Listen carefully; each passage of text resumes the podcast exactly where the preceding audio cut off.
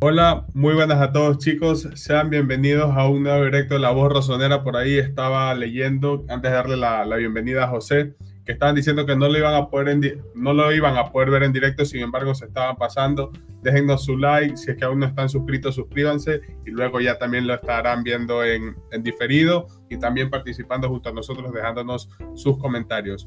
Hola José, ¿cómo estás? ¿Cómo estás Julio? Todas las personas que se van uniendo, los que nos ven en el querido team diferido.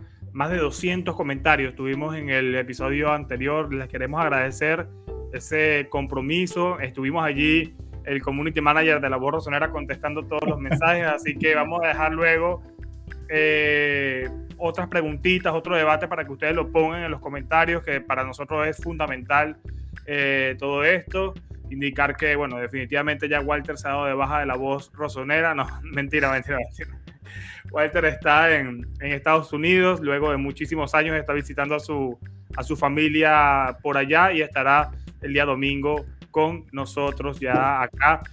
En lo que pudiera ser la celebración del escudeto número 19 del Milan. Y de esto vamos a hablar, de la victoria 2 a 0 frente al Atalanta con un golazo, para mí mejor gol de la temporada en la Serie A, de uno lo adelanto de Teo Hernández y el primero de Rafa Leao, esta banda izquierda demoledora. Estaremos hablando de la situación de la Serie A, los horarios, los récords que hemos tenido y además eh, un poco más sobre las experiencias, ¿no? Si Julio ha visto el Milan ganar el Scudetto con casi 22 años que tiene, qué Scudetto he visto yo con los 31 que tengo y cuántos han visto ustedes allí en el chat y en los comentarios. Así que Julio, vamos a poner primero una intro especial, ¿no? Una intro especial y luego comenzamos con la intro eh, con la intro original, cuando quiera. Sí, sí, sí.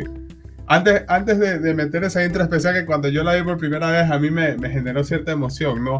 Eh, mencionar también que entiendo, José, que tú estuviste viendo el partido con los miembros del Milan Club España. Acá yo también lo estuve viendo con, con ciertos miembros del Milan Club Ecuador Hugo, Roberto, Pedro, Iván, Abel, tremendos tipazos ahí que estuvimos haciendo un asado, que, que, es muy diferente verlo solo a cuando tú lo ves con gente, ¿no? Toda esa emoción, toda esa alegría. Un saludo para todas las personas que nos están comentando acá también y a los miembros, a los miembros premium de, de la voz rosonera que también han sido muy importantes en esta temporada. Faltan varios nombres en la gráfica, así que si es que están viendo los miembros premium, este directo o este video del team diferido, por favor vayan a Patreon que ahí les hemos dejado un mensaje a todos. Así que pueden hacerse miembros premium también de la voz rosonera con el link acá en el perfil. Y ahora sí arrancamos. Uy, rápido. Saludos a Fer y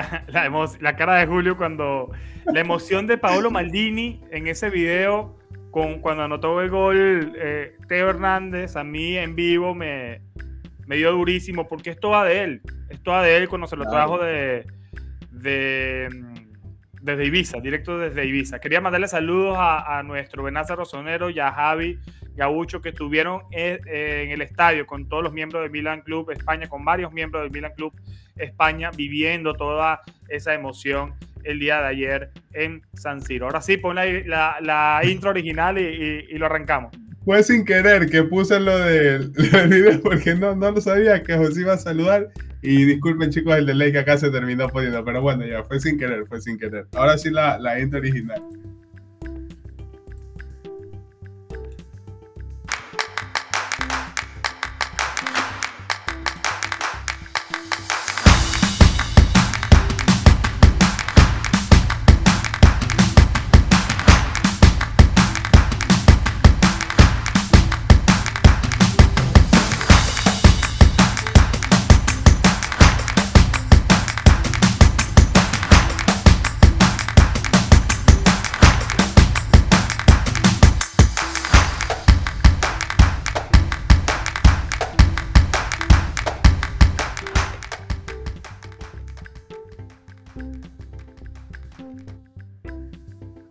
Nada, y antes de arrancar, eso sí, eh, las personas que se van uniendo, los que están ya metidos en el chat, vayan dejando por allí el like. Los que no están suscritos, recuerden suscribirse. Ya lo dijimos en el episodio pasado, el 60% de las personas que nos ven no están suscritas.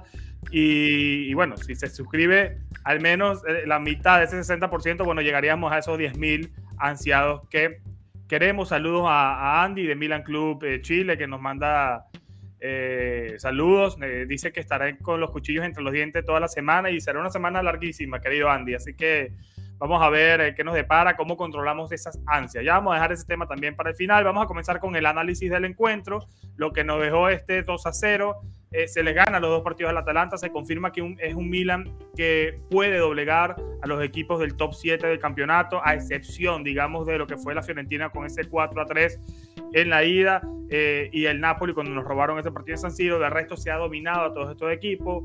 A la Lazio se le ganó dos veces, a la Roma se le ganó dos veces, a la Juventus eh, se le ganó una y, y, empatamos otro. No, con la Juventus empatamos dos. No recuerdo cómo quedó el segundo, creo que con la Juventus empatamos dos Inter matamos uno y, perdimos, y ganamos el otro, pero en, conclusión, la situación es esta, ¿no? Que el Milan en el top 7 domina todo, toda la Serie A. Además, eh, un dato, Julio, 83 puntos acumula el Milan esta temporada. Es, digamos, la, el récord de puntos más grande que tiene el cuadro rosonero desde que se otorgan los tres puntos por encuentro, quitando lo que sucedió en la 2005-2006, donde el equipo llegó a los 88, pero luego con el Calciopoli nos quitaron 30 y terminamos con 58, luego con la apelación fueron 15 menos, pero al final eso no, no valió. La barba, cuando ganemos el Scudetto, todavía falta y quiero escucharte, Julio, quiero leerlos a ustedes. ¿Qué te pareció el partido? ¿Qué te gustó? ¿Qué no te gustó? Tu análisis completo de este Milan 2, Atalanta 0. Sí, antes de dar el análisis, mencionar chicos que también nos estamos estrenando eh, desde Twitter. Estamos en directo desde Twitter chicos para que también compartan el directo. Ya tenemos dos espectadores. Recuerden ahí también seguirnos para no perderse absolutamente nada en caso que no nos puedan ver por YouTube, por Twitch o por Facebook. También nos pueden ver desde, desde Twitter. Un saludo para las personas que nos están viendo desde esa plataforma. Eh, un partido realmente bastante emocionante por cómo terminó sucediendo todo, ¿no? Eh, aquí no sé yo si es que se pueda dar un, podio del top y del flop de este partido, ya que aquí sí considero que el mérito fue totalmente de la plantilla. Y, Stefano Pioli también, segundo partido consecutivo donde los cambios le terminan dando ese cambio de ritmo al Milan que le termina dando prácticamente la victoria, ¿no? Eh, un juego de ida y vuelta, un partido emocionante, Teníamos muchísimo miedo sobre qué podía plantear Gasperini para este partido, pero al final el Milan demostró el por qué se mantiene aún peleando el Scudetto hasta la última fecha sin tener en cuenta lo que vaya a hacer el Inter por este tipo de cosas. Muchas veces nos quejamos de que antes equipos de mitad de tabla para abajo no se, no se hizo lo que se tenía que hacer. Sin embargo, tú lo mencionaste, ¿no? Ante ese top 7, dentro de todo, el Milan terminó sacando el punto una vez más que la defensa demuestra ser una de las mejores, no solo de la Serie A, sino de toda Europa. Lo mismo con Mañana, un portero extraordinario y que nos permite eh, seguir en esa ilusión de, obtener el Scudetto después de más de 10 años, algo increíble. Y al final, un Milan que gustó, un Milan que jugó bien. No sabría decirte si dominó, pero un Milan que propuso juego y que esta vez no fue algo individual, que no terminó ganando por la mínima, sino que terminó haciendo dos goles que a más de uno le genera tranquilidad, ¿no? Sabes que, lo que estoy viendo con el Milan en estos partidos y sobre todo ante rivales duros, ¿no? Lazio, Fiorentina, ahora el Atalanta, el Elas en su momento, que quizás es un escalón por debajo de estos tres, pero estoy viendo un Milan que sabe gestionar el partido. Eh, no es un Milan espectacular, pero sabe que por lo menos ellos sabían que lo importante ayer era no perder. Lo importante ayer era no perder y controlar el partido desde atrás, de forma pausada y viendo que se podía ¿no? generar arriba. Hubo problemas porque definitivamente eh, yo veo a Giroud muy mal. Y no de, no, el partido de ayer de Giroud, te adelanto que yo sí tengo varios flops, entre ellos está el francés. Eh, no me gustó y creo que en el segundo tiempo Pioli supo leer bien los cambios. Al ponerlo al Re a Revich eh, como punta, el equipo tuvo más, eh, tuvo más movilidad en el ataque, algo que no tenía en el primer tiempo con un Giroud muy estático, con un, Salemakers que no termina de encontrarse, con un Krunic que sabemos que es luchador, pero que tiene más características defensivas que la que puede aportar de forma ofensiva, que de una igual de manera siento que el Bosnio hizo un gran partido. De hecho, la pelota del gol de Teo Hernández, la recuperación es del Bosnio.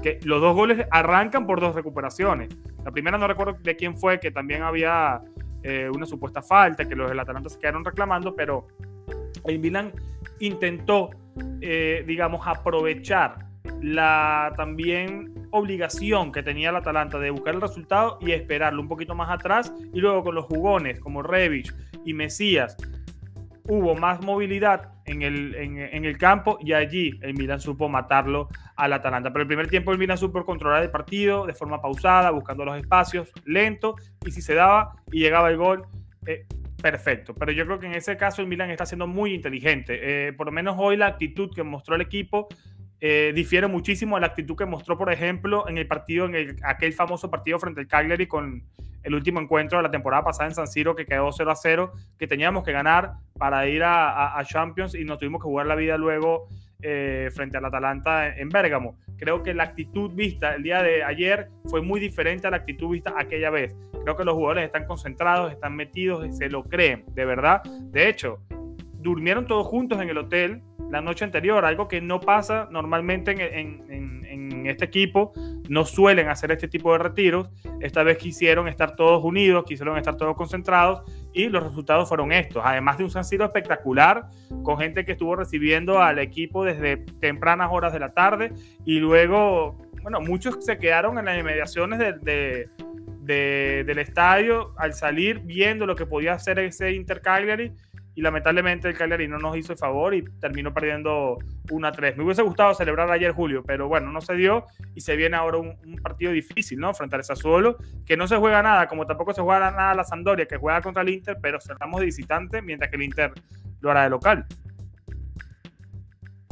Claro, claro, va a ser un partido sumamente complicado para el Milan y más aún cuando tiene elementos como Everardi que se terminan creciendo en estos partidos frente al Milan. Tenemos Escamaca también, posibles eh, nombres que podrían incluso llegar al Milan a reforzar el próximo verano, pero dentro de todo es una final, ¿no? Si el Milan termina jugando como lo ha venido haciendo, que de una u otra manera puede ser que no guste, que no guste, que no nos convenga, que no nos convenza del todo el estilo de juego de Pioli en estos últimos partidos, sin embargo, se obtuvo los resultados y al final eso es lo que importa, eso es lo que suma. Estaban preguntando, por ejemplo, qué resultados se necesitaba para que el Milan sea campeón. A un empate el Milan le basta para terminar declarándose campeón de, esta Serie A, pero a todos nos gustaría que el Milan termine ganando, ¿no? Y, y, que se logre eso que hasta hace par de meses se creía imposible para gran parte de la fanaticada rosonera. Con un empate siempre y cuando el Inter gane. Ahora, si el Inter no gana, inclusive perdiendo, nosotros podemos ser campeones. Pero yo creo que la, la el, digamos, el cántico, lo que la arenga que debe tener el equipo es salir a por los tres puntos frente a un Sassuolo que nos ganó en San Siro. además de buscar el escudeto, ganarle a un equipo que eh, nos hizo bastante daño ya cuando nos visitó con ese 3 a 1. Dos años consecutivos tiene el Sassuolo ganándonos en San Siro y la última vez que nosotros le ganamos allá fue la temporada pasada con el gol más rápido de Serie A que lo anotó Rafael Leao a los 13, 14 segundos. No me acuerdo cuánto fue, 5. 5 segundos. Bueno, pero fue un golazo absurdo, como un golazo absurdo fue de Teo Hernández, Julio. Ayer Teo Hernández metió un gol, bueno, lo puso Leao eh, en su Instagram, vemos las imágenes de Rafa con la mano en la cabeza diciendo este se volvió loco. Ahí, para mí, mejor gol del Milan en esta temporada y quizá el mejor gol de la Serie A. Hay que verlos todos, pero la velocidad con la que salió Teo Hernández y de dónde salió, se lleva 3, 4 jugadores y luego la define con una frialdad impresionante. Ya lo había intentado una vez eh, antes del partido, así que antes del partido no, en el primer tiempo. Así que nada, cuando tiene espacio Teo y está bien y está concentrado y está bien físicamente, es esto, Julio, una máquina, un turbo. Sí, sí, sí. Estaba viendo un reporte rápido de la gacheta de los Sport antes de que se me apague el teléfono, que no lo alcancé a ver del todo. Sin embargo, es increíble desde dónde termina saliendo, ¿no? Cómo se termina quitando a los jugadores. Eh, lo comparan mucho, y esto lo hablaba con los chicos del Milan Club Ecuador. Una vez más quiero mandarle un saludo a todos ellos. Al gol de Kaká porque se choca de Run con. No, no es de Run. que se terminan chocando dos jugadores del Atalanta, uno de frente y el otro que lo viene siguiendo a Teo y Teo sigue con, con el balón. Es increíble la potencia, ¿no? Como tú bien dices, lo intentó dos, tres veces, sin embargo, esta fue la que le terminó saliendo un gol que entró a cámara lenta, incluso, por cómo ya increíble lo de Teo, que seguramente llegó reventado al arco y la forma de celebrarlo. Quisiera saber para quién fue, ¿no? Porque Teo se queda viendo a la cámara, se queda viendo de frente y termina diciendo, ah, ah, ¿qué pasó? Pero fue, un golazo. Un golazo realmente, como igual si se lo comía, estamos seguros que todos le íbamos a matar porque estaba Mesías de un lado y si mal no estoy, creo que estaba Leao del otro completamente solo, pero al final el francés se lo, se lo merecía, ¿no? tremenda corrida, tremenda potencia y esa definición que a más de uno le dio total tranquilidad, un golazo y sí, no discuto, ¿no? Uno de los mejores goles de la temporada del Milan. No, no sabría decirte el mejor porque quizás hay uno por ahí que no recordamos, pero seguramente está en el top 3. Tú sabes que ahí, veo los comentarios también. Hay un gol de legendario de George Weah a Lelas Verona en San Siro que también se recorre todo el campo, que es un golazo. Eh, también hay otro de Kaká, más allá del que tuviste contra el Manchester, el gol de Kaká frente al Celtic en los octavos de final de 2007, que también recorre toda la cancha. Por allí dicen, entonces vemos a un Teo que es una combinación entre Wea y Kaká. Puede ser, me gusta esa, esa combinación, pero Teo Hernández es un lateral, que por cierto, este significó su número, su gol número 20 en Serie A desde que llegó al equipo, números bastante altos para ser un, lateral por izquierda que recordemos que cuando llegó ni siquiera era titular, estaba Ricardo Rodríguez por encima, tomando en cuenta que también llegó con algunos problemas musculares cuando el querido Gianpaolo eh, comandaba al AC Milan. Eh, quiero destacar la labor de Calulu el día de ayer, nuevamente, Julio. Yo creo que lo de Pierre ya no es casualidad, lo de Pierre ya no es suerte, lo de Pierre es que es un jugador que pareciera que tuviera 30 años el partido de ayer de Calulu fue impresionante. Y además tiene como esa facilidad de salir en transición con el balón de forma muy rápida y subir hasta el final y seguir con la jugada. Más de una vez lo hizo. Más de una vez recuperó el balón, se anticipó, trasladó la pelota hasta el final, pasó el balón y siguió corriendo para seguir la jugada. Eso de Calulu me parece que también tiene chip de lateral, también metido en, en su cabeza, pero como central es una máquina. Y los anticipos, impresionantes. Muchas veces incluso se ha visto mejor que un Tomori, que también fue fundamental cuando tapa junto a Mañán aquella jugada de, de Zapata. ¿Cómo estás viendo esta defensa central que sigue sin recibir eh, goles constantemente? Seguimos con 31 en contra, siendo ahora mismo la mejor defensa del campeonato junto a la, la del Napoli, Julio. Sí, lo de Calulu es algo completamente absurdo, considerando que tiene apenas 22 años de edad, es clase 2000, y también pensando, ¿no? El cómo Calulu se termina afianzando en la saga rosonera junto a Ficayo Tomori. Recordemos que para Pioli ni siquiera contaba al final. Calulu termina jugando porque a Pioli se le acaban las opciones en defensa, llegando a ser un lateral derecho. Es obvio que también puede actuar por central pero al final lo del francés es a puro pulso, a puro rendimiento, a puros buenos partidos que termina haciendo con el Milan y conformando esa, dupla con Tomori, que como te lo dije al principio, yo no tengo dudas que sea una de las mejores de la Serie A y de las grandes ligas europeas por todo lo que ha significado. Si nos ponemos a repasar la plantilla del Milan, es hay muchísimo mérito de parte de Pioli y también de los jugadores que con esta falta de profundidad de plantilla se obtengan este tipo de resultados.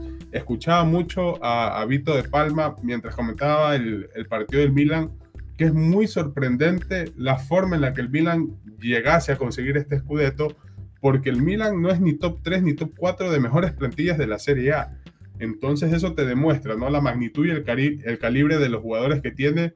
Y un plus que le da tanto a Tomori como a Calulu es que son jugadores que vienen apercibidos desde hace 3, 4 fechas atrás y todos los quites de balón que realizan han sido totalmente limpios. Mencionaste también la, salida del balón del, francés y aquí se me vienen a la mente cualidades de, un centrocampista.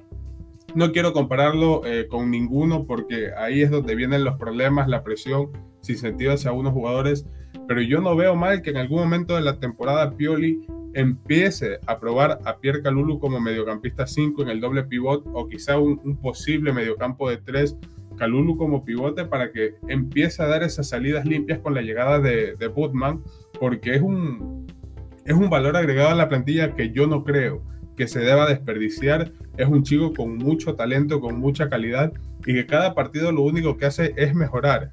Eh, aquí tocando un poco lo que, lo que se mencionaba tú, que decías de los flops, en la defensa quizás la única queja que tuve fue de Calabria, que lo sigo viendo mal, una temporada irregular de David, pero al final se entiende, ¿no? Por el tema de lesión, por la falta de minutos, pero tampoco se descarta. Por ahí comenta Javier, se viene la línea de 3 la próxima temporada. Yo no lo descartaría del todo porque estamos con elementos que son muy buenos. Quizá Kiaer y la posible estadía de Romagnoli quizás le den a Pioli una línea de 3 de fondo, pero al final lo de Calulu es algo bestial y completamente acierto de parte de la, de la directiva, aunque según tengo entendido fue un fichaje de Ragnick pero al final Pioli es el que termina moldeando al chico y el que le termina dando la confianza para que sea lo que en estos momentos es. Aquí Mateo dice que Calulu tiene un parecido a, Marcel de Sailly y quizás los más jóvenes no lo vieron, el campeón francés que jugó en el Milan, en el Marsella, en el Chelsea, ya al final de su carrera, tiene cositas de Sailly. Estoy totalmente de acuerdo con, Mateo, yo tuve la oportunidad de verlo a, este jugador y, sí, tiene, tiene, cositas, pero como bien dice Julio, lo mejor no es, no comparar a, jugadores porque después vienen este tipo de problemas, ¿no? De, presión y demás a, ciertos jugadores. Eh, se la jugó Pioli al final con Krunic nuevamente como 10, tomando en cuenta que previamente Sky Sport, la Gazzetta dello Sport y todos estos medios italianos eh, decían que el que iba a jugar eh, como enganche era que sí, mientras que Benacer iba a volver a jugar junto a, Tonali. Pues no, Benacer nuevamente al banquillo, juega el señor eh, que sí junto a Tonali y Krunic vuelve a desenvolver su labor como 10 con un Salamakers que le ganó esta vez la partida en este duelo particular que tiene con el señor Mesías. Por aquí muchos diciendo que Leao está en el Juventus Stadium, en, en ese partido de Juve Lazio perfecto, tiene su día libre y quizás quiso ver un partido, el retiro de Chiellini en, el estadio, no hay nada que temer. Eh, ¿Cómo viste esto? ¿Por qué tú crees tácticamente que Pioli se está eh, tomando esta decisión de ponerlo a Benacer en el banco por segunda vez consecutiva? Uy, es un tema complicado, ¿no? Y más cuando te pones a ver que, que, sí sigue siendo titular en el Milan y una prácticamente una de las fichas inamovibles a pesar de, de la situación contractual y toda esta polémica en torno al marfileño. Pero yo entiendo que pasa muchísimo por un tema táctico y esto incluso lo hablamos con algunos miembros premium de, de la voz rosonera. Por cierto, un saludo especial para Mike Matos que estuvo desde San Siro, nos estuvo enviando videos, cómo se vivió todo fue una completa locura, ¿no? El ver al estadio repleto, como la gente cantaba, al final el Pioli hizo on fire, algo totalmente increíble. Y, al final es un arma de doble filo, ¿no? Quizás Pioli creyó que el Atalanta, el juego contra el Atalanta iba a ser un, duelo muy físico y por eso terminó optando por un mediocampo también plenamente físico. Sabemos que Krunic, como bien lo mencionaste, no es el mejor a nivel táctico ni el más técnico, pero la labor defensiva del bosnio cuando el Milan no tiene el balón es algo que no lo hace nadie más en este equipo. No dudo de las capacidades de Benacer, eh, no dudo de que no sea un buen jugador al momento de recuperar pelotas, pero son funciones totalmente diferentes. No sé si notaste que en el juego frente al Atalanta, cuando el Milan salía y cuando el Milan también defendía las contras del Atalanta, que si se posicionaba entre Calulu y Tomori y hacía prácticamente una línea de tres, con un Calabria y Teo Hernández un poco más sueltos, más adelantados, y esto al final, con que sea un poco más retrasado, ayuda a que Krunic con Tonali le puedan dar esa versatilidad al mediocampo que ya ha resultado en otras ocasiones. Y por eso mismo vemos que Tonali termina reventado antes de que acabe el primer tiempo. Una labor también muy buena del número 8 del Milan. Pero yo, yo entiendo que va por ahí. Un tema táctico de poner tres jugadores meramente físicos que de una u otra manera le terminaron resultando a Krunic. Yo siento que le termina resultando y hay una jugada buenísima. No, no recuerdo qué jugador del Atalanta es, creo que es Duban Zapata que se mete al área y Krunic desde atrás se tira y le termina jalando el balón. Entonces, eh, hace un rato también mencionábamos la inteligencia táctica de Pioli, que leyó muy bien el partido antes y durante el transcurso del mismo, porque los cambios también le terminan dando esa ventaja al Milan que le permitió ganar los tres puntos. Krunic es un jugador que nuevamente demuestra eh, lo guerrero, creo que es la palabra que lo caracteriza, o la palabra que mejor lo caracteriza, el término que mejor lo caracteriza. Eh, guerrero, es inteligente, es un jugador que, te aporta, quizá, eh, como lo dije en el episodio pasado, no es Kaká, no es Rui Costa, no es Seydorf, pero es un jugador que lucha cada balón, que te aporta orden a la hora de atacar, que hace que los extremos encuentren mejores espacios es algo que no te da ningún otro jugador de Milan en esa posición actualmente. Y Krunic lo hace y además recupera balón. Y recupera balones y recuperó el del gol, como bien mencionaron por allí y bien lo habíamos dicho anteriormente. Yo creo que pasa por ahí, Julio. Yo creo que pasa por una situación de que quizás Benacer no está todavía bien físicamente, eh, que además de esto ve que, que sí puede actuar mejor en el medio junto a Tonali, retrasado mientras que a Tonali lo liberas un poco más para que eh, toque el balón allí con, con, el, con el bosnio. Creo que va por allí y le ha funcionado, porque el Milan se vio muy bien frente al Atalanta y se vio muy bien frente al Elas. Entonces uno pregunta, ¿hay que cambiar esto frente al, al Sassuolo? Yo, yo creo que no. si, si la situación ha funcionado así, yo creo que no. Y también con toda la plantilla junta, yo no estoy tan de acuerdo con Vito de Palma. Para mí las únicas plantillas superiores al Milan son la de la Juventus y la del Inter y cuando comenzó la temporada, porque la Juventus se ha quedado durante esta temporada con la plantilla también corta, más allá de las lesiones de, que, de, de Chiesa y, de toda esta gente. Eh, yo creo que sí o sí el Inter tiene mejor plantilla que el Milan, luego la Juventus, pero el Napoli, la Roma, toda esta gente no. Y ayer se demostró, cuando vimos al equipo eh, al completo, donde nada más está ausente Kjaer, donde entró Mesías, donde entró luego Revich, donde entró Florenzi, donde entró Benacer. ¿Me entiendes? Entraron jugadores de carácter, entraron jugadores de talento. Bakayoko. cambiar. Bakayoko, que tenía tiempo que no jugaba, lo pusieron allí a, contener balones. Al final, fíjate, se quedó gente en el banco como Zlatan Ibrahimovic. ¿Qué, ¿Qué tan mal tiene que estar físicamente el sueco para no jugar? Preguntaba yo en Twitter. Porque para mí era The Last Dance de Zlatan en San Siro. Entonces, ¿qué tan mal tiene que estar para no jugar? Yo creo que no está bien. Y yo creo que luego del partido frente al, al Sassuolo, pase lo que pase, él va a, anunciar su retiro. Yo quisiera verlo un rato en ese partido, pero que sabemos que primero lo primero y lo primero es garantizar eh, eh, eh, ese punto. Yo estoy nervioso, Julio. Yo estoy nerviosísimo. Estoy más nervioso. Esta semana para mí va a ser más eterna que, lo, que esta. Porque es que no hay mañana. El domingo que viene no hay mañana. Y ya hay horario, Julio, de ir con el top y flop. Eh, ya hay horarios para el partido. Es a la misma hora que fue este, pero el día domingo. Para así no estar diciendo horarios para todos los países. A la misma hora del partido del día de ayer será este, a las 18 horas de Italia. Así que ya hay horario, ese domingo, un domingo especial, como lo dije en Twitter, todos unidos.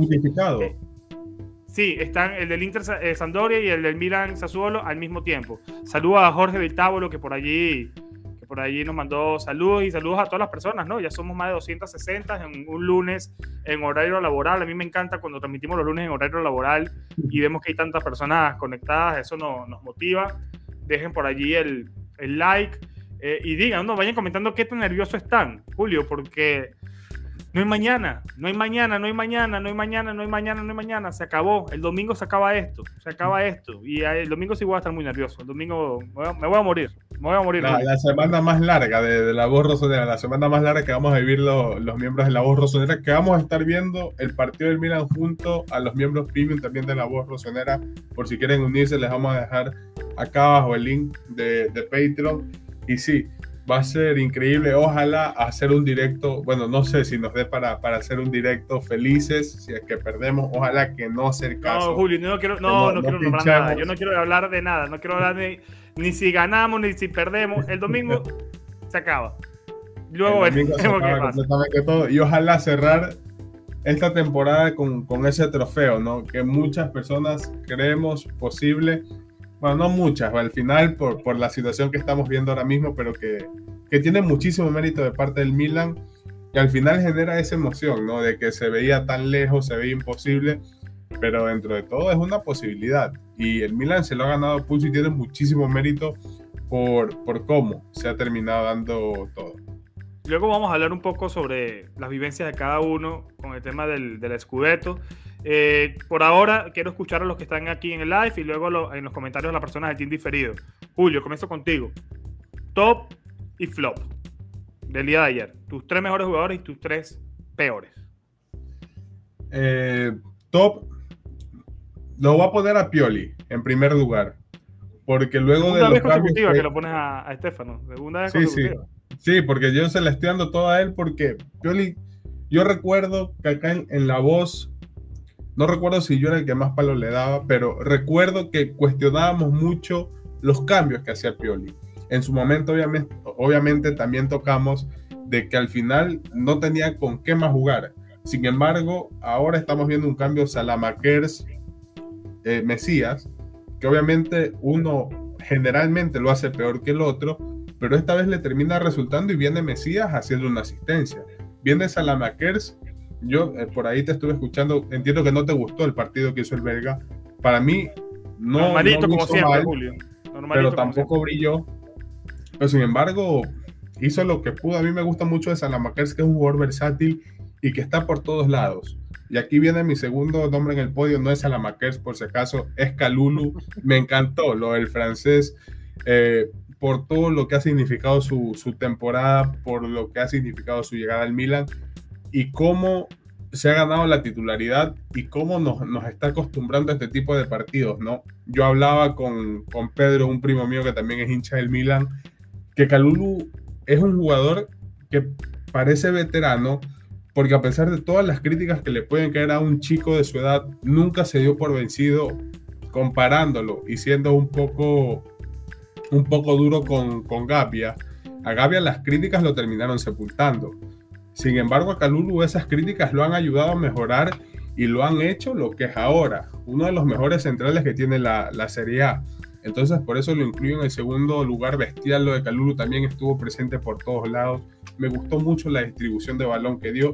Y en tercer lugar lo voy a incluir también a Teo Hernández por ese golazo. Estaba viendo ahí una foto que lo fue a ver que es la novia de Teo, que, que también es fundamental en el jugador porque cuando Teo y Zoe terminaron, el francés entró en un lapsus, en un bloqueo que lo ponía entre los peores jugadores del Milan de, de ese momento pero esa motivación extra que puede tener la esposa, la hija o hijo, no recuerdo muy bien, disculpen si, si me estoy equivocando, pero eso, un golazo, un partido donde Teo siempre estuvo disputando el balón, siempre estuvo sacando el Milan para adelante, lo buscó y al final lo terminó consiguiendo. Me duele mucho no incluirlo a Leao, porque el portugués siento que también fue clave en esta victoria del Milan, que sigue demostrando que es jugador diferente, el jugador que puede marcar una diferencia el, jugador mimado y que se puede dar el lujo de hacer lo que le da la gana. Eh, sin embargo, no hay espacio para él en, mi top. En el flop, yo la verdad aquí no, no buscaría a quién criticar porque siento que el Milan fue a nivel colectivo muy bueno.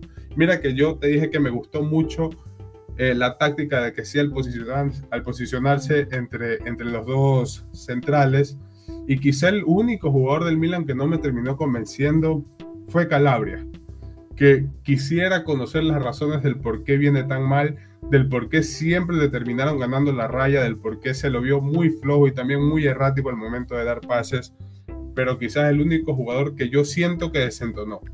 De ahí me gustó absolutamente todo el equipo Revich, que ha sido también muy criticado por la fanaticada. Entró, cumplió y, ejerció esa presión, ¿no? Y le dio al Milan esa presión extra en la cancha que se terminó sintiendo. Se comió un gol Revich también, qué decirlo. Pero bueno, es una jugada puntual, pero creo que sí cambió un poco eh, la situación eh, tácticamente del partido con la movilidad que aportó de un Giroud que para mí, voy a comenzar, voy a comenzar con el flop, yo. Un Giroud para mí que viene jugando mal, no hoy, sino varios partidos y vengo dando, diciéndolo desde hace rato. Sobre todo este es un tema que yo siempre tengo con Walter, que Walter siempre rescata a Giroud. Que Giroud bien, que Giroud esto, que lo intentó, que aquello, pero Giroud tiene que meter goles, chicos. Giroud es 9 y está para anotar goles. Ayer no solamente no anotó el gol, sino que estuvo muy estático y, muchas veces veía que estorbaba el resto de, los compañeros. El partido de Giroud para mí fue el peor, eh, junto a Calabria. Calabria que fue dominado totalmente por, por Muriel. De hecho, Pioli se dio cuenta de esto en el mismo primer tiempo y lo puso a calentar rápidamente a Florenzi. Luego en la segunda mitad o en los primeros minutos del segundo tiempo, eh, la situación se calmó un poco con, con Davide, pero definitivamente el partido de Calabria no, no fue bueno. Para mí Giruti y Calabria fueron los, los, peores y luego poner un tercero, Julio, es complicado porque el equipo yo creo que desenvolvió bien su función, el mismo que sí, yo ayer lo vi bien, tonal irregular. Yo me quedo hoy con dos, si, si se puede, con dos flops nada más. Estos dos fueron los que no me gustaron.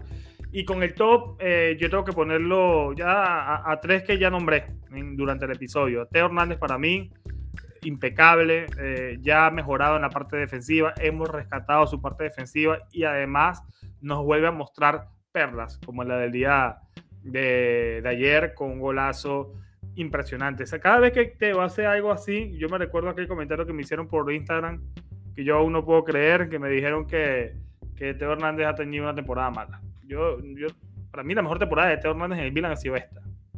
Porque ha sido la temporada más regular, donde me ha mostrado evolución defensiva y me ha mostrado regularidad en el plano ofensivo.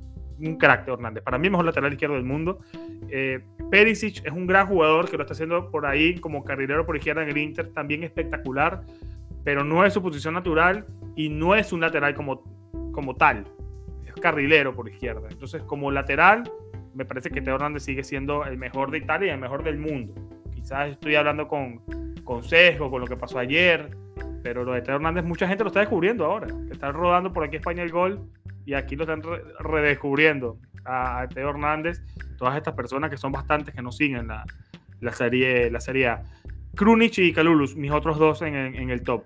Krunic me sigue demostrando eso que dije, ese orden, ese sacrificio, esa inteligencia, esa esa, ese término ¿no? de, guerrero. Eso es lo que es Krunic y ayer me demostró nuevamente que está capacitado para jugar el último partido frente a Sassuolo en esa posición e intentar darnos lo que todos queremos, ese título. Eh, y bueno, Carlos Lugo, ese que es impresionante, Julio. Ya lo dijiste todo tú, lo describiste, que no hay más nada que decir en ese sentido. Sabes que, que ahora que mencionaste lo de Krunic, recordé, ¿no? No sé si, si los chicos acá escucharon las declaraciones luego a, Milan TV, que las publicó en la cuenta de Twitter oficial del Milan, que dice, reconozco que no soy, bueno, dice muchas cosas, lo voy a, resumir, dice, reconozco que no soy el mejor, sin embargo, siempre trato de dar todo para ayudar al equipo, para contribuir al equipo. También dijo, no me importa si juego media hora, si juego un minuto, si juego los 95, yo estoy aquí para aportar. Y era lo que mencionábamos, que en su momento también eh, por algo estuvimos hablando de Krunic y se cuestionaba mucho la estadía del Bosnio en el equipo, ¿no? Y recuerdo también muchísimo que José era el que más énfasis hacía. Siempre lo he defendido. En que, en que no todos los jugadores son superestrellas o no todos siempre van a querer ser suplentes. Es como que si vengas y le digas al Leado, tú vas a jugar de vez en cuando, no vas a ser el titular. Y ahí es donde se valora ¿no? el profesionalismo de jugadores como, como Krunic que están para estas ocasiones cuando se los necesita. Todos sabemos que no es el mejor en su rol. Es más, el rol de Krunic ni siquiera existe en el Milan. Pero es que eso te iba a decir, Julio. ¿Cuál es el rol de Krunic, el original? Porque yo tuve este problema en, en, Twitter en su momento, que yo dije, la posición natural de Krunic para mí es en un doble pivot. Para mí, yo no estoy diciendo que sea la verdad, sino que para mí allí es donde se ve mejor. Y a mí me decían, no, es extremo. Y, decía otro, no, que es enganche. es de todo, Krunic. Y evidentemente no va a brillar y no se le puede poner una nota de 10 puntos cuando juegue de extremo o de enganche, porque no es un jugador que tenga la técnica para crear ocasiones de gol, para driblar en el uno contra uno. No lo tiene. Lo que aporta es inteligencia y otro tipo de, de factores. Y lo hace muy bien. Evidentemente todos queremos un jugador que además de recuperar y de poner orden como lo hace el Bosnio, también te crea ocasiones. Pero yo ayer vi que Krunic perdió muchas pelotas buscando creación, pero al mismo tiempo fueron pelotas perdidas por tratar de buscar un pase filtrado. O sea, de que intentaba meter el pase filtrado, filtrado, lo intentaba. Que no le salía. Bueno, no te puede salir bien o te puede salir mal. técnicamente no es el mejor en ese rol. Sin embargo, lo intentó. Perdió la pelota. Puede pasar. Hay que darle continuidad. Quizás le podemos dar mil veces continuidad y no va a, coger ese ritmo. Bueno, no es su posición. Hay que buscar otro jugador claramente para esa posición en la temporada que viene. Eso ya es una cosa que está clara. Pero creo que el partido de Krunic fue bueno y yo lo he defendido. Soy soldado de Krunic desde que comenzó la temporada. Me he ganado enemigos por defenderlo a él, me he ganado enemigos en su momento por criticar a Benacer y me he ganado enemigos por confiar en este escudeto como nadie lo ha hecho. Claro, claro. Y no, no, dejando la bola a un lado, yo recuerdo a Krunic del Empoli que tenía una posición más metzala, que se le conoce, entiendo yo que en el español es más un, estilo 8. Y eso en el Milan no, no existe. El Milan no juega con un metzala, juega con un doble pivot. Y eso yo siento que le da mucho más mérito a Krunic porque está rindiendo. Y entiendo yo que no puede hacer una, una genialidad, una masterclass, como, como le dicen por ahí, pero es un jugador que cumple. Lo ha hecho en el doble pivot, que yo recuerdo mucho esa, una de las peleas de José por Twitter, que él decía que él, él sentía que Krunic era un doble pivot como media punta, como extremo. Eh, no, no sé si yo estoy ya alucinando, pero recuerdo también a Krunic jugando de lateral. Sí, jugó lateral. lateral derecho. Señor. Lateral derecho. Entonces son cosas que no te las hace cualquier jugador. Porque no solo es el que se para ahí, es que se pare y cumpla con lo que le pide el entrenador y el bosnio lo, es algo que lo termina haciendo, nos guste o no nos guste. Entonces, rinde, cumple. Y algo muy importante que, quizás se nos está olvidando, está haciendo mejor las cosas que Brahim Díaz, que es su posición natural y que nos está rindiendo. No, no puedo decir yo que con, con Brahim íbamos a perder, íbamos a marcar más goles, íbamos a crear más, más oportunidades, no sé, eh, porque eso es circunstancial. Pero Krunic está ahí, es un jugador banca, es un jugador para rotar y al final rinde, sirvió y a muchas personas les parece que fue uno de los puntos más altos del partido del Milan contra el Atalanta. Y eso Por aquí dicen que estamos diciendo que Krunic, no exageremos, no, estamos dándole el crédito que se merece a un jugador que sabemos que tiene ciertas limitaciones y que a pesar de todo eso demuestra carácter y buen juego, como Gattuso en su momento. Y paréntesis, que esto es una comparación, en cuestión de Guerrero. Por aquí Andy nos dice, yo creo que un gran comentario, si quieres ponlo para, para, para leerlo, que básicamente nos dice que Krunic es un volante de llegada, no es para un doble pivote, no es para un 10, y básicamente en el esquema de Pioli no entra. Yo aquí estoy de acuerdo porque yo lo veo que en este esquema donde mejor puede rendir eh, por su característica es como un doble pivote, pero no quiere decir que sea un jugador que esté diseñado para eso. Pero es como dice Andy, al final es un jugador que en este esquema no tiene posición, como tampoco la tiene Salamaquer. Salamaquer te rinde más como un alero por la derecha y el Milan no juega con alero, juega con un extremo y no es lo mismo en, ese sentido. Y entonces cuando hay jugadores que te rinden en un esquema donde no se sienten cómodos, yo a esos jugadores los quiero en mi equipo siempre. Y cuando están siempre puestos en el banco de suplentes esperando su momento, calladito, silencioso. Perfecto, me encanta. Me encanta Krunic. Eh, Julio, quiero que me hables de mercado. ¿Qué hay por ahí? ¿Qué hay de nuevo?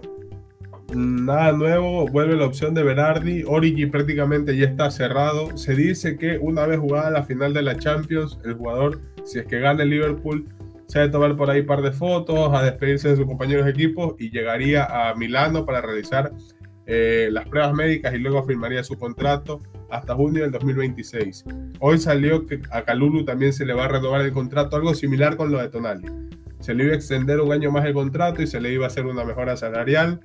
Eh, sonó un chico, Carlos Alcaraz, disculpen si digo mal el nombre, que lo, estuve leyendo rápido porque ahora no tengo teléfono, no leí absolutamente nada, de un chico de Racing de 19 años que le dicen que es el nuevo Lautaro Martínez. Eh, juega en Racing, tiene cláusula de 25 millones de dólares y que el Milan aparentemente lo está siguiendo, sin embargo no es el único equipo, hay muchos más. Eh, entonces, añadiendo a la lista de Botman, también llegaría Origi y también que se lo va a terminar comprando a Florenzi. Se dicen que el Milan va a tratar de regatear los 4.5 millones de euros que está pidiendo la Roma. Un saludo para Walter que ahí nos está viendo. Espero que te estés eh, divirtiendo y que estés disfrutando las merecidas vacaciones. Eh, a Florencia un contrato hasta el 2026, supuestamente, eh, pero de que se lo va a comprar es totalmente seguro, ya lo estuvo diciendo Longo, Pitiero también lo confirmó a través de su canal de, de YouTube. Entonces, esos serían los tres fichajes ya confirmados para la próxima temporada. Se habla mucho de la salida de Castillejo, que es un secreto a voces. Y luego viene el dilema, ¿no? De Slatan. Unos dicen que se va a retirar, otros dicen que va a aguantar una temporada más. Pioli luego del partido dijo, todo dependerá de la voluntad de él. Si él quiere seguir, va a seguir en el equipo, pero todo esto te deja pensando, ¿no? Qué lástima que Zlatan se, se despida del Milan sin haber jugado sus últimos minutos en San Siro. Es algo que a muchos les, habrá tocado el corazón quizás, pero no sabemos aún qué pueda pasar con, con el sueco. Renato Sánchez aparentemente se sigue negociando. A finales de este mes es que se tendría una respuesta definitiva, si bien o no. Y lo de Romagnoli, que también lo mencionamos en el episodio pasado, posiblemente se quede. Hoy Nico Chira dijo que va a volver a encontrarse con directivos de la Lazio para ver si le ofrecen más que el Milan y se termina yendo. Yo dudo mucho que se quede Romagnoli. No sé tú qué piensas, José. No, primero contestarle a José David. Yo sabía que cuando dije que Krunis me recordaba a Gattuso iba a salir alguien con un comentario como este. Yo no comparé a Gattuso con, con Dije que comparé la garra que le pone Krunic que hace que se equipare a su poca calidad técnica. Mira, lo que dije y mira lo que tú estás comentando, José. O sea, no estoy diciendo que Krunic sea igual a Gattuso. No estoy comparándolo. Y, cuando dije comentario lo puse en paréntesis porque yo sabía que iba a salir alguien con un comentario así. Eh, no, de mercado yo no quiero hablar todavía. Primero porque no me gusta y segundo porque tengo en la mente, tengo la mente en, en el domingo. Eh, lo único que quisiera es que, que, Ibra se despidiera. Se despidiera con, con 5 minutos, 10 minutos en ese partido. Eso es lo único que quisiera. Yo creo, creo, esto es opinión, no es información. Yo creo que, que Slatan, que Slatan se va a retirar. Opinión, no información. Veremos. Pase lo que pase. Creo que eso es lo que va a suceder. Que por cierto, me dijeron que no lanzaron la, camiseta porque Milan estaba pendiente, totalmente enfocado en el tema del Scudetto y no quisieron, eh, eh, digamos, distorsionar nada. Todo está metido para eso. Eh, claro, José, eso es lo que me refiero, la garra y, el sacrificio. Eso es lo que me refiero y esa es la comparación que hago con, con Gennaro, que Gennaro era un jugador que tenía, digamos, como él decía, pies planos y, sobre y con todo y eso el tipo jugaba con el corazón. Eso es lo que me recuerda, eso es lo que destaco yo de, de. Eh, quiero que, que hablemos un poco, hay dos cosas que quiero que hablemos en estos minutos que nos quedan para las personas que están en el chat y para las personas que van a comentar aquí. Y los que están en el chat, que lo pongan también en, el, en los comentarios. Por aquí me dice que si estoy cagado, hermano. Sí. pero por supuesto estoy asustado, bro. ¿Cómo Claro que estoy asustado. Al final tengo mi, mi, mi, mi, corazón rosonero que tiene 11 años que no ve Milan en esto y estamos tan cerca de lograr el objetivo que las ansias te ganan y, el miedo también te invade, pero por supuesto estoy asustado. Y el que no esté asustado lo respeto, que me dé un poco de esa tranquilidad. Confío en los muchachos, pero el miedo está. El miedo está. Quiero que hablemos. Sí, Julio. Quiero preguntarte algo que lo puso Nicolás Marcando, que también es miembro premium de la voz, Rosonera, un saludo, que dice Andrés Agulla, el periodista de ESPN, dice que el Milan no es talentoso, pero se esfuerza mucho y no pretende jugar a lo que no saben. ¿Qué, opinamos de ese comentario de Agulla? Entiendo yo que dice que el Milan es un equipo que al final termina jugando a lo que salga, a lo que llegue en el partido. Y al final creo que lo hemos ido tocando en el transcurso del directo, ¿no? Que de una u otra manera nos termine gustando, ¿no? Lo que, cómo juega Pioli, cómo juega el equipo de Pioli, que sí, que supuestamente se la damos al lado y que resuelva. Al final en el fútbol lo que terminan contando son las victorias y esto es algo que creo yo, ¿no? Y esto es una opinión muy personal y quisiera escuchar la tuya también, José, al respecto, de que tú puedes ganar jugando feo 10 partidos, puedes ganar 1-0, 1-0, 1-0, 2-1, 1-1, porque al final la forma la puedes ir moldeando, la puedes ir mejorando con, con el pasar del tiempo. En cambio, sería un golpe muchísimo más fuerte el que juegues bien y pierdas, que al Milan le ha pasado. Ahí viene el famoso dicho, jugamos como nunca y perdemos como siempre. Entonces, en, estos últimos dos partidos creo que se tumba un poco lo que dijo Agulla, de que el Milan ha jugado bien y los cambios han sido plena lectura del entrenador y eso es lo que nos ha terminado dando los puntos que nos tienen donde estamos ahora. Entonces, ese sentido no entiendo, ¿no? Ya estuvimos también mencionando sobre la plantilla que tiene el Milan comparada con el resto de equipos de la Serie A. Y eso creo que todos estamos claros que le da muchísimo más mérito a Pioli, porque es un equipo muy limitado, sin variantes, sin recambios. Y si tienes un recambio, uno termina siendo peor que el otro. Entonces, muchísimo mérito de parte del Milan. Por aquí dice Lenin que, eso no fue lo que dijo Agulla. Bueno, eh, que si, si, sabes qué dijo específicamente, ponlo en el chat, porfa, para saber qué dijo. Pero tomando en cuenta si dijo esto o no, yo creo que el Milan sí sabe lo que juega. Te puede gustar o no, que es algo que hemos criticado acá. Muchas veces el Milan juega feo. Pero un equipo que lleva seis partidos consecutivos ganando y 83 puntos acumulados en la era de tres puntos por primera vez en su historia, yo no creo que sea suerte, chicos. esto es un trabajo que viene desde hace tiempo. Es un trabajo que viene desde hace tiempo. Y, por eso yo confié en el escudeto del Milan desde el principio. Porque eh, desde que comenzó la borrosonera, el Milan está jugando bien. Comenzó allí la, eh, eh, la escalada de este equipo. Luego la, pandemia, después de la pandemia. seremos nosotros el, el factor de la suerte, no lo sé. Pero ya es un trabajo que se viene desarrollando desde hace dos años atrás. Entonces no es suerte. Sí es verdad que muchas veces vamos a hacer la pelota hacia Teo y, vamos a hacer la pelota hacia Leao para que ellos lo resuelvan, pero por supuesto. Pero todos los equipos grandes lo tienen. Imagínense a este Madrid si Benzema y sin Vinicius. Sería otra cosa. Porque Benzema y Vinicius te resuelven todos los partidos de Madrid prácticamente. Entonces, claro que hay personas y hay jugadores que te dan eh, cierta calidad y te determinan ciertos partidos. Pero creo que esto va más allá esto va más allá. Y no creo que sea, no creo que sea suerte. Por aquí preguntan cuándo empezó la borrosonera. En el 8 de junio cumplimos dos, años. Dos años cumplimos el 8 de junio. Para las personas que han llegado hasta aquí, en el team diferido, y los que están en el chat, vayan a los comentarios también, que allí les comentamos. Y allí siempre les contestamos. Dos cositas. La primera, la final de la Champions, Madrid o Liverpool. Si el Madrid gana, llega, nos duplica. Si el Liverpool gana, nos alcanza. Rápido, Julio. Madrid o Liverpool. Liverpool. Ok. Yo, yo voy por Liverpool también. Porque me gana demasiado el tema. Ya el Madrid no lo vamos a alcanzar en mucho tiempo. Y yo al Madrid no lo soporto. No lo soporto. Al Madrid. Vivo aquí. Yo no puedo irme al trabajo y vivir por aquí con otra vez con el Madrid campeón. Pero entiendo que para los que no odian el Madrid les da igual todo esto y, quieran que, que, que, la gane para que el Liverpool no nos, alcance y no tenga ese 7 junto al Milan. Así que yo también elijo al Liverpool, pero sí me da totalmente igual, como me daba igual también ese partido de Juventus frente a Inter.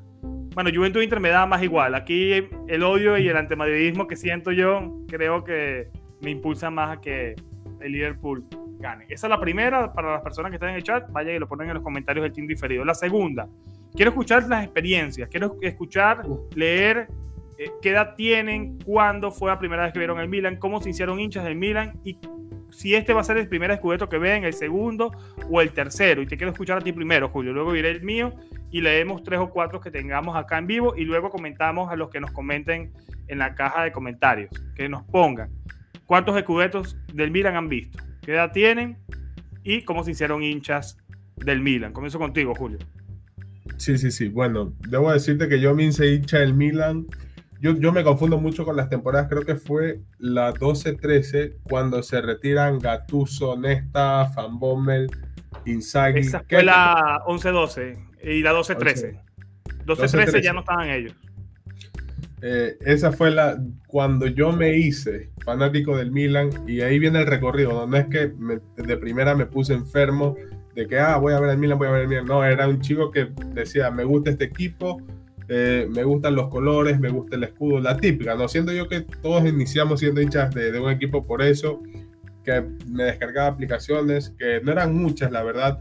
Recién estaba entrando al mundo Twitter también y llegó un momento donde ya empezó a interesarme más.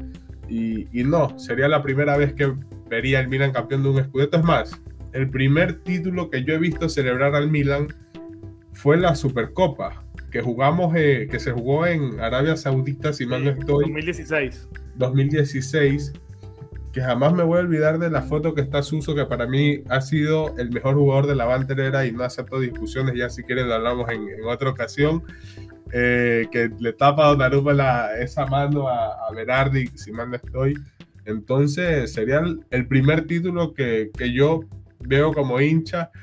Y, y acá leo comentarios que, que, yo me hice hincha, o sea, me hice hincha de un equipo en modo leyenda yo. Me hice hincha en el peor momento posible porque no lo vi en su etapa gloriosa. Todo lo que yo sé del Milan lo sé porque he investigado, he buscado, he escuchado.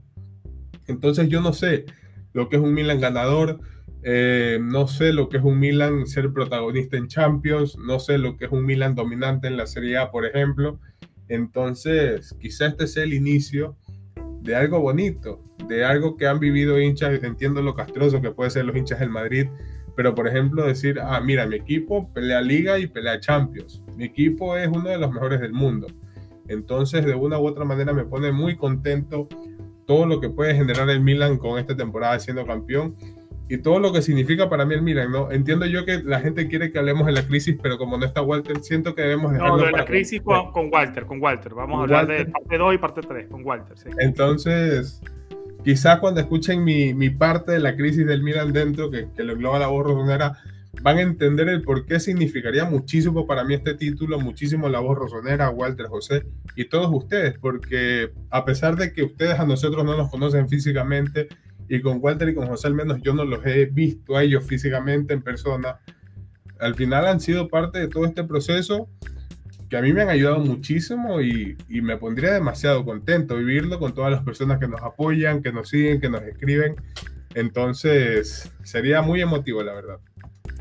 Sí, lo de, la, lo de la crisis es importante, que hay muchas cosas que hablar, pero sin Walter no vale la pena, tenemos que hablarlo los tres, falta la parte de Julio, falta la parte mía, ya Walter contó su parte, así que vamos con eso poco a poco, todavía hay espacio y seguramente en un gran live ya, si las cosas salen bien, lo podremos decir el próximo domingo con 40 cervezas encima. ¿Y si perdemos?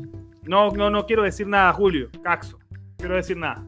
Eh, yo le voy al Milan desde el año 1998, imagínate. Yo tengo 31 años y comencé a seguir el Milan por Pablo Maldini. Por eso yo cada vez que se meten con Don Paolo, yo salgo como una fiera, porque para mí Paolo Maldini es, un referente y un, y un ídolo. Eh, mi familia es italiana y básicamente empecé a seguir al Milan gracias a la selección italiana, gracias a la Azzurra en aquel Mundial de Francia 98. Me gustó bueno, seguía a Italia por mi familia y me gustó particularmente el jugador, Paolo Maldini. Pero la primera vez que yo vi a Paolo Maldini fue en el álbum esto de Panini, de los cromos de Panini. Me gustó Maldini, Maldini, y sabes que abajo aparecía el club donde jugaba. Decía AC Milan. Y yo, ah, bueno, existen clubes. Yo ni siquiera sabía que existían clubes, tenía siete años. Termina el mundial y empiezo a ver la, la temporada. Y en Venezuela acababa de llegar ESPN y todo esto, estaba todo muy nuevo y empecé a ver eh, el calcio. Igual no es que veí los 38 partidos, en ese momento 34, habré visto, no sé, 15, 10. Y luego de eso, el, Milan quedó campeón de esa liga con George Weah, con Albertini, con Bierhoff. Quedó campeón de ese Scudetto, que si mal no, si no me equivoco, fue el Scudetto 16. Fue el 16. Yo he visto tres. Ese es el 98. Vi el del 2004, que para mí es el mejor Milan de todos. 2004-2005 con Ancelotti. Eh, batimos récord de puntos, pero en ese momento habían 18 equipos, no 20. Y el último que vi fue el del año 2000, 2011. Por ahí había un super chat, 37 años, fan desde el 2000, he visto dos Champions League, decía Seba Sensei, muchísimas gracias por, por el super chat. Básicamente yo tengo 24 años siguiendo el Milan y en 24 años he visto tres escudetos, chicos. Esa es la, esa es la cuenta que, que llevo yo. Y he visto dos Champions. Tuve la oportunidad de ver la Champions del 2003 y la del 2000 7. Luego el Milan pasó por un bache bastante complicado del, del 99 al, al, 2002. Fueron tres años que no se equiparan a estos 10 que hemos tenido, pero sí fueron tres años de bache. Por allí pasó Cesare Maldini, pasó Tavares, el uruguayo, pasó también eh, un turco que ahora mismo olvido el nombre, hasta llegar a Ancelotti, que nos agarró en Copa UEFA, y luego volvimos a Champions desde fase previa y se gana esa Champions, una Champions que el Milan gana pero no éramos favoritos ni nada. De hecho, clasificamos en cuarto de final con un gol de Pipo Inzaghi al último minuto. Habíamos empatado 0 a 0 en Ámsterdam, luego ganamos 3 a 2 al último minuto en San Siro, iba 2 a 2, con el 2 a 2 en ese momento gol de, visitante estábamos fuera.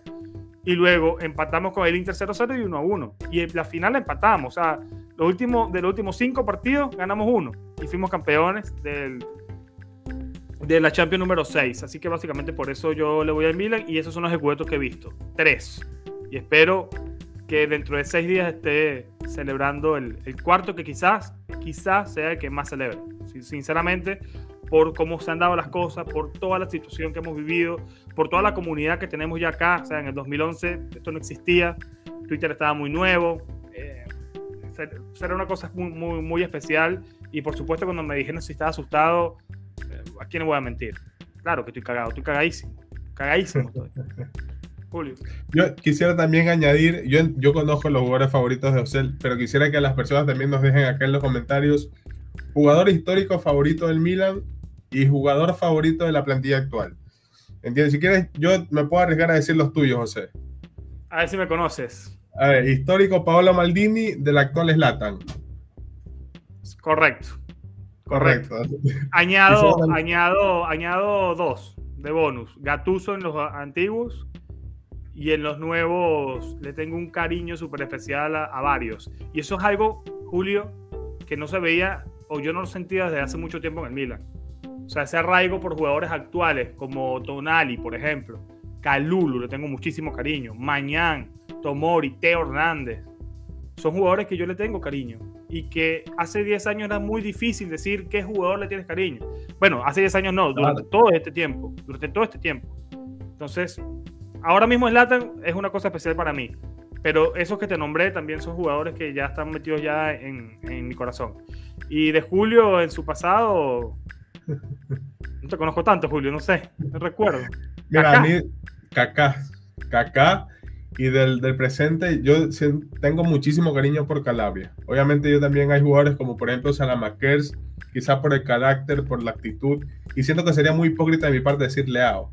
Leao o Tonali después de, de las críticas que les hice, sin embargo, el sentimentalismo que ellos transmiten te hace quererlos, te hace quererlos y por eso yo no vería mal que Tonali sea el próximo bandera. Y no estoy aquí comparándolo con, ni con Gattuso ni con absolutamente nadie, sino que son cosas que yo siento en los jugadores. Por ejemplo, el, compromiso de Calabria leía hace par de días una nota de la Gaceta del Sport que decía que Calabria es el capitán del Milan porque es el mejor motivador que tiene Pioli al momento de que salen a la cancha. Y que Romagnoli, a pesar de que no es titular, es el jugador que le quita la presión a toda la plantilla durante la semana y que durante la semana mismo motiva a sus compañeros y que los ayuda a mejorar. Entonces, esta pregunta también se los hicimos a algunos miembros premium y también es constante el nombre de Tonali, el nombre de Leao. Eh, en los históricos también se repite mucho el de Maldini, pero también el de Shevchenko. El de Sheva ah, también. Bueno, que, pasa que a mí Sheva y Kaká me dieron el corazón, Julio. Cuando se fueron. Sheva en el 2006 me, me, volvió mierda. Me volvió mierda. Y Kaká en el 2009, no te digo yo. Ambos volvieron. Por cierto, hay un porterito por allí que seguramente volverá más adelante. Hay muchos comentarios, nos alegra, me encanta, pero sí, sí. evidentemente en vivo es muy difícil llevar el, el, el podcast y, y, y, leer todos los comentarios. O sea, los leemos todos, pero no podemos eh, reproducirlo y tener una conversación con ustedes. Así que vayan, esto, esto que preguntó Julio, lo que pregunté yo, y coloquen estos comentarios en, en, eh, aquí abajo, en la cajita de comentarios. Así el community manager de la Borrosonera le contesta. Y así tienen allí una, una conversación más personal con, con, con, nosotros. Julio, yo no tengo más nada que agregar. No sé si quieres tú mencionar algo más para cerrar. Yo, algo más para cerrar. Antes de que llegue Suso al Milan y se convierta en lo que fue, mi debilidad era Balotelli. Que ahora que estoy un poco más grande, no sé si, si yo estaba tarado o qué, pero mi jugador favorito del Milan era Balotelli. Y, no, pero Balotelli, y Balotelli, pero, Balotelli llegó y, y, nos salvó claro. en 2014. Y, y, le tengo muchísimo cariño a Balotelli, porque yo recuerdo también cuando yo inicié con Universo en Instagram, que eh, ha cambiado muchísimo, porque antes era común que los jugadores te den likes en redes sociales o que te comenten. Yo recuerdo, y yo tengo guardada esa foto, que, hay, que está Balotelli con Sidorf que ese año fue cuando Balotelli regresó y creo que ahí estuvo fatal. No, no yo no tengo muy, muy buena no, memoria. Seidorf fue su entrenador cuando Balotelli volvió, cuando Balotelli llegó al Milan. Fue el entrenador. Y, y, yo tengo esa foto y Balotelli y Sidor le dieron like y Balotelli me comenta con corazones rojo y negro. en ese tiempo. Yo hablo de muchísimo tiempo atrás cuando yo recién iniciaba en Instagram. Entonces creo que por eso le tengo mucho cariño a él también con, con Kaká, que lo pude ver jugar cuando vino acá a Ecuador con Barcelona, fue invitado de la Noche Amarilla. Entonces, un cariño tremendo que le tengo a Balotelli, que muchísimo más cariño porque cuando era jugador del, del Inter se puso una camisa del Milan y fue a saludar a todos en una discoteca. Está loco, Mario. un personaje, eh, Mario Balotelli, un personaje. Eh, nada, seguramente tenemos más tiempo para hablar sobre todo esto. Me gusta también leer a las personas, eh, la edad que tienen, cómo se hicieron del Milan, todo esto. Luego preguntaremos más cositas, pero por ahora vayan a los comentarios y déjenlo por allí. Y el like, por favor. El like. El like es importante, por favor, vayan y dejen el like para que el algoritmo nos posicione. Bueno, increíble comentario que hace el tocayo José por allí. Muchísimas gracias, chicos. Paciencia, prudencia. Como dice Pioli, mente fría, corazón caliente. Se vienen buenas cosas. Fuerza mira, chicos.